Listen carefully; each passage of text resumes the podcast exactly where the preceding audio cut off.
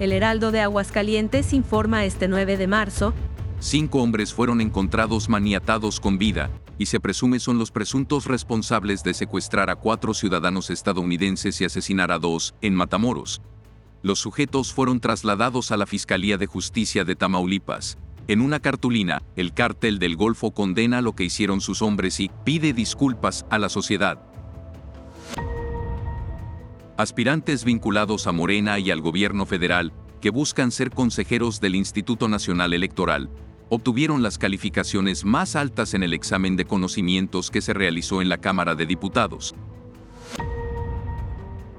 Como parte de su campaña contra el Poder Judicial, el presidente Andrés Manuel López Obrador criticó ayer los fideicomisos de la Suprema Corte y del Consejo de la Judicatura Federal, que cuentan con fondos por más de 20.500 millones de pesos, aunque se trata de partidas que existen por ley o que contemplan fondos de pensiones y para infraestructura inmobiliaria, el mandatario dijo que se trata de guardaditos de magistrados y ministros.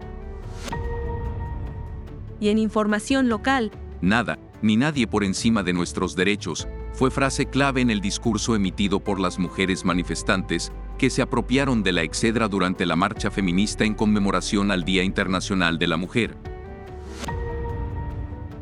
Al menos cinco decenas de trabajadores de la Secretaría de Servicios Públicos se encargarán de limpiar las pintas generadas tras la marcha del 8M, informó Carlos España Martínez. El año pasado, el ayuntamiento de la capital gastó cerca de 450 mil pesos en la limpieza de la infraestructura y en el pago de horas extras del personal, que tardó hasta un mes en limpiar las pintas que realizaron las manifestantes. Veolia está lista para emprender la huida de la capital. El regidor Edgar Dueñas detalló que la concesionaria ya tiene arrendadas sus cajas y oficinas, en tanto el cabildo aún no decide qué modelo se implementará para la operación del servicio.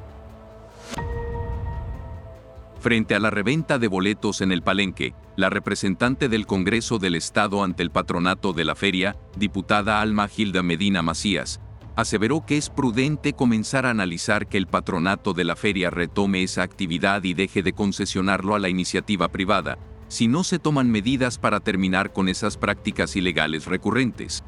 Más información en heraldo.mx y en nuestra edición impresa. Nos escuchamos mañana.